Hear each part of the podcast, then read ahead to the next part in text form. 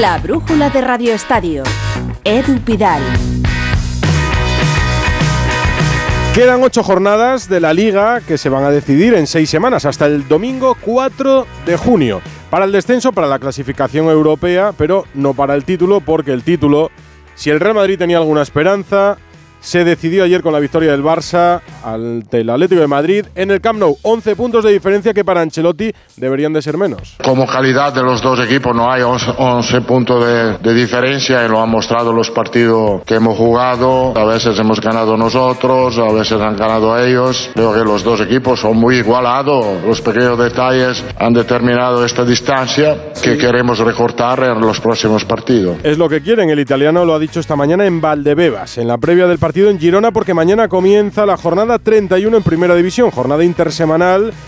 Y dentro de nada empezaremos a hablar de cuándo puede ganar la liga el Fútbol Club Barcelona. Y si se siente campeón, les vamos a decir que no somos campeones todavía, es que es matemático. Hoy de perder, pues te metías a 8 y a 10. Eh, y el escenario cambia. Estamos a 11 y a 16. Pues para no celebrarlo.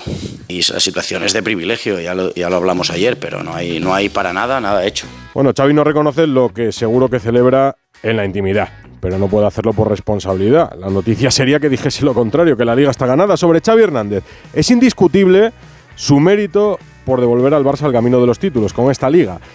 ¿Lo desluce con esos debates en la sala de prensa sobre el sol o sobre el césped? ¿O son debates bien planteados que convierten en memes solo sus enemigos? No sé. Edu García, director de Radio Estadio. Edu, muy buenas. La realidad es que el de Tarrasa está consiguiendo un nivel importante de notoriedad, de cierto aplomo. Ayer le veíamos medio regañar a Araujo mientras el equipo celebraba el gol de Ferran. Es un tipo de ideas fijas que ha ido puliendo y que sirve para que sus partidarios le vean coherente y sus haters un cabezón. El asunto del solo del césped es baladí y él lo sabe, pero quizá le está cogiendo el gustillo a eso de marcar la agenda y pastorear a la prensa hacia temas que desvíen atención. ¿Se ha tertuleado más de la estrella del sistema solar o de los otros sistemas terrenales que no terminan de fluir juego? Pues eso que tira algunas migas en la dirección que le interesa y acudimos. Pero no por escurrir tus preguntas, ya que era jugador, dijimos muchos que sería un buen entrenador y que le pirraba esto del banquillo. Y aunque todavía tiene pocas líneas, su CV es evidente que se rebana los sesos y que tiene predicamento en un vestuario difícil y para mí determinante. Dejando al lado lo accesorio, Xavi Hernández crece en cada partido y si se sigue currando lo de escuchar y reflexionar y no ser sectario, va a triunfar seguro. De momento va a ganar la liga, como la ganó Ernesto Valverde, dos veces, por ejemplo. Su siguiente reto es construir un equipo competitivo en Europa. Y comienza el tenis en Madrid, Master 1000 de Madrid, Mutua Madrid Open, sin Rafa Nadal ni Novak Djokovic. Y después del 500 en Barcelona, el Conde de Godó que volvió a ganar, Carlitos Alcaraz que huye de cualquier comparación. Yo no quiero ser el, el relevo de nadie, sino me siento afortunado ¿no? de poder tener a tanta gente apoyándome. Siempre he querido jugar contra los mejores, una pena que no hayamos podido disfrutar de, de Rafa estos dos últimos años, pero obviamente eh, no estamos aquí para ser el relevo de nadie, sino para construir nuestra propia historia. Él quiere ser Carlos Alcaraz, no Rafa Nadal. Es un lunes distinto previo de una jornada de liga, así que vamos a ponernos a repasar lo que se juega mañana martes. Estaba metido en el mundo de las drogas, estaba desesperado y con 16 años intenté suicidarme. Y un día conocí a un sacerdote que no me juzgó y que me hizo conocer a Dios. Por Ramón, por ti, por tantos. Marca la X de la iglesia en tu declaración de la renta. Por tantos.es. Llega la primavera y es que no puedo ni con mi alma. ¿Será astenia? Seguro. Yo en esta época siempre tomo Astenolit, porque Astenolit con solo una toma al día lo notarás. Además, Astenolit son solo 12 días. Ya sabes, Astenia, Astenolit de Laboratorios ERN. Disfrutar de tu segunda residencia está fenomenal, pero es lógico y normal que te preocupe una cosa así. Lo único malo de pasar unos días en mi casa del pueblo es que a veces me acuerdo de la casa que he dejado vacía y sola. La solución la tiene Securitas Direct, porque con su alarma tendrás tu hogar protegido las 24 horas y gracias a las cámaras podrás ver desde el móvil que todo está bien, porque tú sabes lo que te preocupa y ellos saben cómo solucionarlo. Llama ahora al 900-272-272 o entra en securitasdirect.es. Blanca. La brújula de Radio Estadio. Edu Pidal. Carlo Ancelotti volvió a sentarse en la sala de prensa para responder preguntas de los periodistas. Lo ha hecho 101 veces esta temporada, pero creo que de momento aguanta bien y no se le ha hecho bola. Lo mejor de lo que ha dicho y la previa de mañana en Girona. Fernando Burgos, buenas tardes. Hola, ¿qué tal? Buenas tardes, Edu. Bueno, aparte de ese inicio con broma, que alguno se lo ha reventado porque muy pocos sabían que el Madrid el otro día cumplió 50 partidos oficiales esta temporada y que si este es el 51 y iba a dar la primera de las dos ruedas de prensa de ese partido 51, pues evidentemente son 101. Si contamos las tres que dio en pretemporada Barcelona, América y Juve, pues Carlos son 104. Pero bueno, eso, eso no fueron ruedas de prensa, sino zonas mixtas, por decirlo de alguna forma, porque en Estados Unidos estuvimos seis medios de comunicación españoles, nada más, nada más. ¿Cómo está el Madrid? Pues que la gente escuche cuatro victorias consecutivas, las cuatro con el mismo resultado, 2-0, o sea, sin encajar, seis victorias en los últimos siete partidos, ocho en los últimos, en las últimas, los últimos diez partidos, no está mal. Pues está bien el Madrid con bajas, como no podía ser de otra forma para mañana. No están Mendy ni Álava, que siguen recuperándose de su lesión. Por cierto, Álava apunta a la final de Copa 6 de mayo. Vamos a ver si para ser titular. Ceballos, que está sancionado y que con permiso del club y de Ancelotti está en la feria de abril, en su tierra, en la feria de Sevilla. Benzema, que tenía un golpe, pero no, es descanso puro y duro. Y el último, Eden Hazard, es que le ha mirado un tuerto tiene un fuerte golpe en el tobillo izquierdo en la última parte del entrenamiento de hoy. tiene el tobillo como, como una bola, no es el tobillo de la, lesión que fue el derecho, mañana se le harán pruebas, no viaja mañana, no ha entrado en la convocatoria. Y Ancelotti hoy nos ha dicho que ni Benzema ni Camavinga iban a estar en la convocatoria. Pero a Camavinga no le ha sentado muy bien eso y ha dicho, Michel, que yo estoy perfecto, yo tengo 20 años que yo quiero ir, que ya he jugado 49 de 50 partidos y no importaría jugar el 50 de 51. Y Camavinga está en esa convocatoria con 18 del primer equipo, con tres chavales del filial, el tercer guardameta Luis López, Mario Martín y Sergio Arribas también del Castilla, dos de los mejores jugadores del equipo de Raúl que ya han ido en varias convocatorias y que ya han debutado esta temporada con el primer equipo de Carlo Ancelotti. Y luego, cosas aparte de lo que hemos escuchado decir a Ancelotti que la diferencia entre Barça y Madrid no son esos 11 puntos, bueno, es más que discutible, si son 11, son 11, y luego si miras los enfrentamientos, esta temporada 5 en las tres competiciones nacionales, el Madrid ganó 2, el Barcelona 3, le ganó la Supercopa de España en eh, Arabia, le puede ganar la liga y el Madrid lo que ha hecho es eliminarle de, de la Copa. Pero bueno, más cosas de Ancelotti, sobre todo con dos nombres propios. Camavinga, que va en la convocatoria, le ha comparado con un coche italiano que no sorprende a nadie. Y sobre Marco Asensio, el mejor jugador del Madrid ofensivamente en este 2023 en Liga. Siete goles, tres asistencias, nadie ha hecho más que un Marco Asensio al que hoy Ancelotti le ha tirado un buen capote porque nunca había dicho que ojalá se quede en el Madrid la próxima temporada. Como calidad de los dos equipos no hay 11 puntos de, diferencia y lo han mostrado los partidos que hemos jugado como rivales. A veces hemos ganado nosotros, a veces han ganado ellos. Creo que los dos equipos son muy igualados. Los pequeños detalles han determinado esta distancia que queremos recortar en los próximos partidos. Camavinga, como todos los jóvenes, está progresando. técnicamente no tiene nada que aprender, físicamente tiene un motor, tiene una Ferrari, no tiene una 500. Asensio a mí me gusta mucho como jugador y creo que por la característica que tiene gusta a muchos entrenadores y a muchos clubes y ojalá se pueda quedar aquí. Hola, lo ha dicho Ancelotti que no lo había dicho antes nunca. Dijo de Benzema, dijo de Cross, dijo de Modric, casi dijo de Ceballos, lo dijo de Nacho, de Mariano no lo va a decir. Y mira, hoy lo ha dicho de Marco Asensio que mañana va a volver a ser titular en un encuentro que arbitrará Iglesias Villanueva con González González en el bar y en Montilivia, en Madrid, menos empatar, ha hecho de todo. Ha ganado dos veces y ha perdido una, Edu. Pues no son malos números. A ver si encuentra motivación de aquí a final. Bueno, la motivación es el City. Esa es la motivación del Madrid. De recortar puntos Liga, llegar bien ante el City. Eso es lo que tiene que hacer los blancos. Mañana en Girona. Gracias, Fernando. El Girona, mañana. que hemos escuchado a Michel, por cierto, a su entrenador, que le han preguntado hoy si en la Champions va con el Girona o con el Real Madrid, y ha dicho que va con el City. En el City están sus jefes, en el Real Madrid uno de sus hijos. Eh, última hora del Girona, Vicente Casal.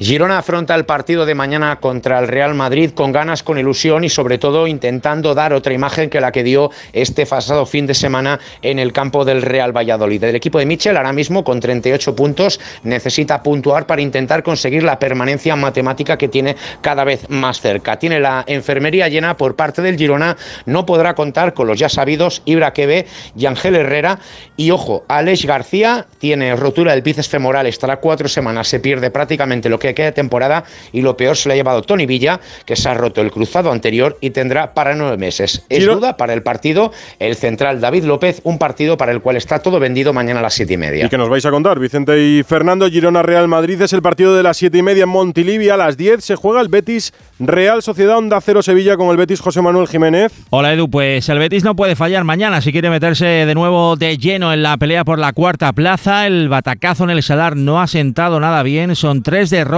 en los últimos cuatro partidos, aunque Pellegrini no quiere hablar de crisis. Yo creo que el equipo no, no, se ha caído nunca. Hemos estado, hemos jugado 30 fechas, hemos estado creo que en 29 en posiciones europeas. He dicho muchas veces cuando uno genera una ilusión, de repente hay que también estar eh, de a mano de la, de la realidad. Entonces la ilusión nuestra es a través del juego de pelear ese cuarto lugar y intentar, eh, de intentar llegar. Para mañana vuelve Aitor Ruibal después de cumplir dos partidos de sanciones. Sabalí y Víctor Ruiz siguen fuera por lesión. Juanmi no ha terminado de recuperarse de un cuadro febril y no va a jugar tampoco mañana ante la Real. Betis y Real Sociedad luchan por la cuarta plaza que da acceso a la Champions. ¿Cuál es la última hora de la Real, Íñigo Taberna? Muy buenas, Edu. La Real Sociedad puede dar un paso muy importante para clasificarse para la Champions si es capaz de ganar o incluso de puntuar mañana en el campo de un rival directo. Una Real que deberá mejorar su rendimiento a domicilio, ya que no gana fuera de Desde mediados de febrero, cuando derrotó al español en Cornella. Desde entonces ha jugado cuatro partidos como visitante, donde ha cosechado tres derrotas y un empate, y donde solo ha sido capaz de marcar un gol. De cara al partido de mañana, Manuel recupera a Lenormand, que no pudo jugar en la última jornada por sanción. Veremos a ver si el técnico realista continúa con el esquema 4-3-3 que utilizó en el último partido contra el Rayo o si vuelve al 4-4-2 que ha sido el sistema habitual esta temporada. Y a las 7 y media, Cádiz Osasuna, Onda Cero Cádiz, José Antonio Rivas. ¿Qué tal, Edu? Muy buenas. El Cádiz que va a buscar reencontrarse con la victoria en casa después de dos derrotas y un empate en los tres últimos partidos como local en el nuevo Mirandilla. Va a haber eh, recibimiento preparado nuevamente al equipo, a su llegada al estadio y en lo meramente deportivo. El eh, Cádiz, su entrenador Sergio González, no va a poder contar con eh, Fali y con Jorge Meré en defensa, bajas importantes. Tampoco está disponible todavía Gonzalo Escalante y el Choco Lozano también se va a perder el partido por diferentes molestias.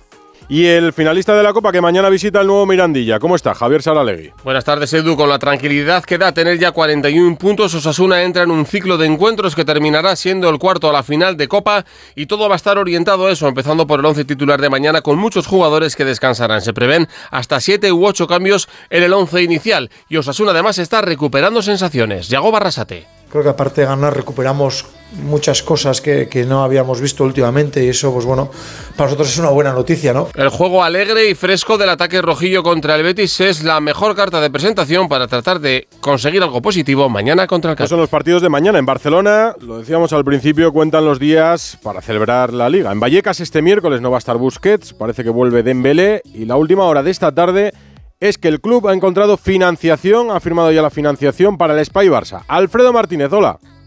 Hola, muy buenas tardes, Edu. Es una noticia muy importante. Estaba en juego el futuro de la institución en cuanto a la reforma del estadio, del eh, Camp Nou, y por tanto estos 1.450 millones de euros que ha hecho oficial el Barcelona, que ha conseguido en financiación en una época muy difícil y delicada, que si el caso Negreira y la situación económica que vive el club es muy buena. Hasta 20 inversores, Goldman Sachs, JP Morgan y compañía, Además, se van a empezar a pagar una vez que ya se hayan terminado las obras, porque se pretende conseguir 247 millones anuales de beneficios. Entre 5 años el primer pago y 24 años el último pago. Y eso sí, no se hipoteca patrimonialmente el club. Así que son los datos más significativos de una noticia que explicará en su momento el club. Los intereses deben ir desde el 6%, los tramos más cercanos al 5,5%, los de más largo plazo, pero en teoría debe ser una buena operación que debe permitir al Barcelona por fin tener un estadio nuevo aproximadamente en noviembre del 2024. En lo deportivo visitas el miércoles, digo que viajas a Madrid para contarnos el partido del Rayo Vallecano, visitas Vallecas con Dembélé por fin. Mm, parece que no, parece que no es segura su presencia y que se está llevando con más cautela y que posiblemente se posponga al partido frente al Betis. Yo creo que el campo de reducidas dimensiones, el partido ante el Rayo de exigencia, yo creo que posiblemente quieran buscar otro espacio, otro espacio, otro hábitat más favorable para que vuelva Dembélé, aunque está ya, él quiere volver, pero creo que le van a frenar unos días más. Incluso Christensen, que hoy ha participado en la sesión preparatoria y que también estaría a punto de regresar si no es ahora frente al eh, Real Betis Balompié el próximo sábado. Quien no estará es Busquets por acumulación de amonestaciones y el que será titular es Pedri. Solo jugó 30 minutos, pero ya dejó unas gotas de calidad, al igual que De Jong con la baja de Busquets, que sí, De Jong, Pedri y Gaby formarían el centro del campo en Vallecas, donde tú dices, es verdad, el Barcelona empieza a contar hacia atrás. En principio, cinco victorias y matemáticamente campeón pero si falla el Madrid podría ser antes e incluso proclamarse, morbo incluido, en el campo de Cornellá el Prat. Puede ser, frente al español. Fíjate cómo lo celebraría Piqué en su casa. Eh, esta noche más. Gracias, Alfredo. Hasta luego, que vaya bien. En el Atlético de Madrid, las noticias Llorente, Jano Morí. Bueno, hay varias noticias. La primera ya es oficial. Savic, o la Edu, sufre una fractura en la falange proximal del eh, quinto dedo de un pie. Era baja para el miércoles por sanción, pero esto le va a tener fuera de los tronos del juego entre tres o cuatro semanas. Eso es lo que respecta a Savic. Llorente, efectivamente, se retiró de esta mañana de entrenamiento con molestias en el autor de su pierna izquierda. Se le van a hacer pruebas. Vamos a ver qué es lo que determinan. Por contra, Coque, si se le han hecho pruebas esta mañana, que han descartado que sufra una rotura en los isquios. Ya comentábamos ayer que no fue titular en Barcelona por esas molestias, pero afortunadamente no tiene rotura y el miércoles pues ya sabéis no el 120 aniversario del club. Eh, hoy el club ha lanzado eh, la equipación para ese día la equipación que rememora la eh, primera de su historia 1903 pantalón y medias azules y camiseta azul y blanca. Y por cierto no os perdáis el vídeo que ha publicado el club hecho por siempre por la productora señora Rosmur en la que eh, se ve en el spot eh, a un grupo de eh, aficionados vascos del Atlético de Bilbao, fundando el Atlético de Madrid en una biblioteca, haciendo ruido, les llama la atención y dicen en el spot molestando desde 1903. Lo he visto y está bastante bien. En las redes sociales del Atleti lo puede ver todo el mundo, lo subiremos también en las de Onda Cero. Gracias, Jano.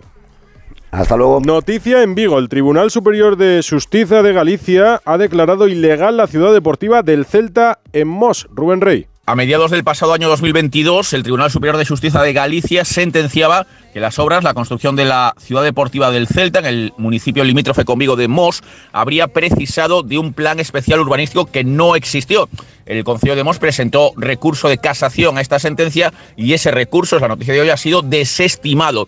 Es un revés judicial de mayor o menor envergadura según se mire para el Concilio de Mos y también para el Real Club Celta. Digo según se mire porque la reacción tanto del Celta como del Concilio de Mos ha sido la de decir que esto no afecta en absoluto a la hoja de ruta programada para seguir avanzando en la construcción y en la ampliación de esa ciudad deportiva y que ahora mismo ese plan especial que se demandaba en la sentencia ya existe. Un palo para el Celta. Son las 9 menos 10, 8 menos 10 en Canarias.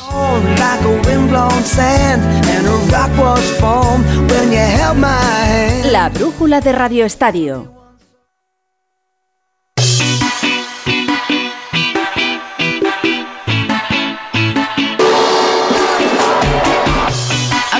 Frase de Quique Sánchez Flores después de perder con el Mallorca y dependía muy de nosotros abrir la puerta del partido. ¿no? Eh, teníamos la opción de elegir mierda o elegir bien y hemos elegido mierda y, eso es lo que nos comeremos hasta el próximo partido.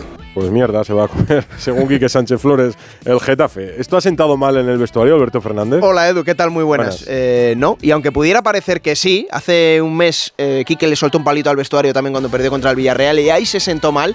Eh, hoy lo que me han transmitido es mm, pasotismo. ¿eh? No, ni para bien ni para mal se han tomado estas declaraciones de Quique. El vestuario quiere ir por su línea. Saben que tienen cuatro partidos en casa contra rivales directos como Almería, Celta o Elche, incluso recibiendo a Sasuna ya igual sin jugarse nada. Y ahí es donde va a estar la salvación del Getafe. Pero la división desde hace meses es clara. se ha complicado la vida él solo, el Getafe, digo. Más noticias de fútbol, Andrés Aránguez. ¿Qué tal, Edu? Te empiezo contando que el expresidente de la Real Sociedad, Iñaki Badiola, ha sido condenado a penas que suman 10 años y 8 meses de prisión por distintos delitos de injurias y calumnias vertidas de forma anónima desde dos cuentas de Twitter contra distintos políticos, jueces, periodistas y un medio de comunicación. Además de las citadas penas de prisión, la resolución le impone multas que suman 180.000 euros y le obliga a compensar a sus víctimas con un total de 195.000. Esta sentencia no es firme, ya que en su contra es posible interponer un recurso de apelación ante la audiencia de Guipúzcoa en un plazo de 10 días. En el plano deportivo te cuento que en el Elche la lesión de Pedro Vigas se queda finalmente en un susto y sufre un esguince en el lateral interno de su rodilla derecha,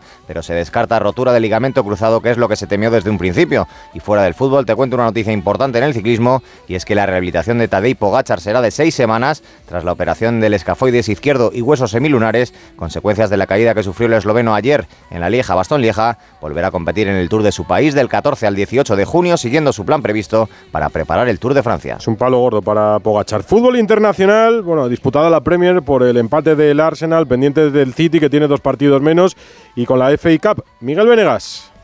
Hola, ¿qué tal Edu? Sí, la, bueno, la, la, Premier que se va a disputar el miércoles, ¿eh? que juegan en la Etihad del City y el Arsenal. Ahí mm. el Arsenal tiene que ganar para depender de sí mismo, no lo tiene fácil, pero es como la final de la Premier. Y la final de la FA Cup, la Copa de Inglaterra, se va a disputar el próximo 3 de enero en Wembley, por supuesto. Y este fin de semana hemos habido los finalistas. El City, como no podía ser menos, le ganó al Sheffield United 3-0, más o menos cómodo. Eh, el Sheffield United de segunda división, pero que posiblemente va a ascender. Y lo de ayer le costó más al Manchester United, que tuvo que ir a los penaltis para doblegar al Brighton después de un 0-0 en el que los eh, protagonistas fueron los porteros de Gea y Robert Sánchez, aunque es verdad que la tanda de penaltis no no pararon ninguno. United City será la final de la FA Cup. Liga F y Champions esta semana para el Barça, Ana Rodríguez. Sí, tiene el jueves el Barça el partido de vuelta de las semifinales eh, que llega con esa ventaja del 0-1 conseguido el pasado sábado en Stamford Beach ante el Chelsea gracias a un gol de Hansen. La vuelta, como digo, este jueves en el Camp Nou donde podría volver Alexia Putellas en la Liga. Ganó el Real Madrid 2-1 al Villarreal y certifica una temporada más su clasificación para la Champions. En el partidazo de la jornada el Atlético de Madrid ganó 2-1 al Levante y por la zona baja de la clasificación tanto el Alavés como el Alama El Pozo siguen en En la segunda división en la Liga Smartbank ha bajado ya matemáticamente el Lugo a primera red, Ibiza, Ponferradina y Málaga menos el Ibiza, siguen teniendo opciones de salvación. Voy a ir a la sede del Comité Olímpico Español, un acto de renovación del convenio con la UCAM. Y Raúl Granado está con una olímpica, oro en Tokio, Raúl. ¿Qué tal, Edu? Muy buenas. Estoy con Fátima Galvez, nuestra deportista, nuestra tiradora olímpica, oro en, Tokio y ya clasificada para París 2024. ¿Qué tal, Fátima? Muy buenas. Hola, muy buenas, muy bien. Encantados de estar otra vez contigo aquí en, la sede del deporte español, del COE, en un día especial también para vosotros. Sí, la verdad es que es muy importante porque aquí la UCA va, a presentar la nueva directora y, los nuevos acuerdos con el COE, que nos beneficia a todos los deportistas, que mira por nuestros intereses deportivos y también de, de futuro. Bueno, tú ya tienes un peso quitado de encima, que es esa clasificación olímpica. A partir de ahora hay mucho trabajo por delante porque ya no estará esa modalidad mixta, es la modalidad individual en la que tendrás que, estar tú al, frente. Eh, ¿Cómo estás después de haberte quitado ese peso de encima? Bueno, estoy tranquila, estoy entrenando bastante bien y en profundidad de cara ya a lo que serían los próximos Juegos del próximo año de París. Eh, estoy preparando la próxima competición que salimos este sábado para la Copa del Mundo de, de Egipto y estoy pues hilando muy fino para cuando lleguemos a la competición importante de los Juegos, dar el máximo. Mm. ¿Cómo te ha cambiado la vida desde Tokio hasta aquí? Pues no me ha cambiado mucho la vida, la verdad que estamos habituados, verdad que nuestro reconocimiento a nivel nacional no ha sido muy grande. Hemos conseguido un éxito muy grande para nosotros a nivel personal y para, para el tiro, para el deporte en general pero mi vida en general no ha cambiado. Yo sigo entrenando, teniendo mi, día a día con mi familia, con en el campo de tiro con los compañeros, con Alberto, sigo viajando, o sea, mm. puedo decir que sigo teniendo la misma vida que antes. ¿Y deportivamente en las competiciones sí notas eh, cierta presión después de, los Juegos hasta aquí o no tanto? No, porque sí que es verdad que diferencio mucho lo que es la medalla de los Juegos mm, en, competición mixta con mi compañero a una competición individual como es lo que estamos haciendo ahora. Entonces, eh, la presión, el querer conseguir más medallas, siempre la he tenido. Entonces no hay mucha diferencia, la verdad. Claro. De todas maneras, la presión te la pones tú sola, porque ya te he leído que el objetivo en París es el oro. Bueno, el oro no, quiero medalla. Me falta la medalla, me quedé en Tokio con ese sabor de boca un poco agrio porque ya había conseguido dos, diplomas olímpicos y tenía la expectativa muy alta de conseguir dos medallas, la, conjunta y la individual. La individual no me salió de todo bien, entonces vamos a preparar esa medalla individual que es la que yo deseo y quiero. Pues Fátima, ahí vamos a estar, así que mucha suerte y estaremos en ese camino olímpico. Pues muchas gracias. Y gracias a ti, Raúl. Baloncesto, jornada CB con victorias de los tres de arriba. Real Madrid, Barça y Basconia. Albert Arranz. Buenas tardes, Edu. Barça y. Basconia comparten el frente de la clasificación tras la vigésimo novena jornada con el triunfo azulgrana por 8 ante Gran Canaria, con la Provítola en 27 puntos y el Vitoriano en Fuenlabrada, sentenciando el descenso madrileño al Éboro con 26 y 7 triples de Marcus Howard. El Real sigue la estela cabecera a una victoria imponiéndose en Badalona al Juventud por 10 con 20 de Mario Ezonja. Lenovo y Unicaja confirman superioridad ante Breogán y en Zaragoza. Shermadini 28 rebotes y Kendrick Perry 22 y 25 de valoración, estiletes tinerfeño y malagueño respectivamente. Valencia sigue protegiendo la última plaza de playoff y lo hace superando por 7 a Bilbao, con 7 taronjas en dobles figuras de anotación y homenaje al coach y rival Jaume Ponsarnau. El Betis se reivindica en Santiago, ganando por 15 a Obradoiro, con exhibición de Tyson Pérez, 14 puntos, 13 rebotes del dominicano para su sexto doble-doble del curso. El triunfo verde y blanco mete en descenso a Granada, superado también por 15 en Girona ante el Festival del Yankee local Cameron Taylor, 27 puntos, 9 capturas, 6 asistencias, 2 robos y un galáctico 40 de valoración para MVP de la semana. Y Manresa sigue sacando la cabeza del pozo, esta vez derrotando a UCAM Murcia por 10, con David Robinson en 17 y 8 rebotes. Cinco jornadas pues para el cierre del curso regular, pero ahora toca Europa. Madrid y Barça abren cuartos de Euroliga mañana y el miércoles ante Partizan y Zalgiris al mejor de cinco. El miércoles Gran Canaria Juventud en la isla a un solo partido por plaza en la finalísima de la Eurocup. Así está el baloncesto, gracias Albert. Y el tenis. Acabó Barcelona, Master 500, el, sí, el ATP 500, y comienza el Master 1000 de Madrid, el Mutua Madrid Open, con las previas. Rafa Plaza, hola. ¿Qué tal, Edu? Buenas tardes. Pues día de resaca para Carlos Alcaraz después de ganar ayer el Conde de Godó por segunda vez en su carrera. Eso sí, sin demasiado tiempo porque ya está en Madrid. De hecho, esta tarde ha estado en el acto de presentación del Mutuo Madrid Open en la Plaza de Colón junto a Ons Jabeur, vigente campeona del año pasado, que por cierto no va a poder jugar el torneo por lesión, y junto a Feliciano López. Carlos Alcaraz sabe que no va a debutar al menos hasta viernes o sábado en el Mutuo Madrid Open, sabe que tiene un sorteo, un cuadro bastante complicado, pero bueno, llega con mentalidad ganadora después de haber conseguido el triunfo en Barcelona y con muchísima confianza. El torneo ha arrancado hoy con partidos de fase previa masculina y femenina con muchos españoles y con la victoria de Dani Rincón, que ya está en esa segunda ronda de la fase previa. Los lunes con Granado. El brujulazo ¿Qué es eso? Con Raúl Granado. ¡Ole tú! ¡Ole tú! De pancartas y energúmenos, me da igual, en el Camp Nou, en el Metropolitano, en el Bernabéu o en Villavieja del Cerro. El caso es que tontos hay muchos y en sus casas sí lo saben. Hemos dado por bueno que a un campo de fútbol no se puede ir con la camiseta, la bufanda o la bandera del equipo visitante, así, por sistema. En muchos casos, cuando compras tu entrada en esa zona visitante, ya te informan de que no podrás acceder con nada que se identifique con tu equipo. Y lo vemos normal y hasta lo aceptamos.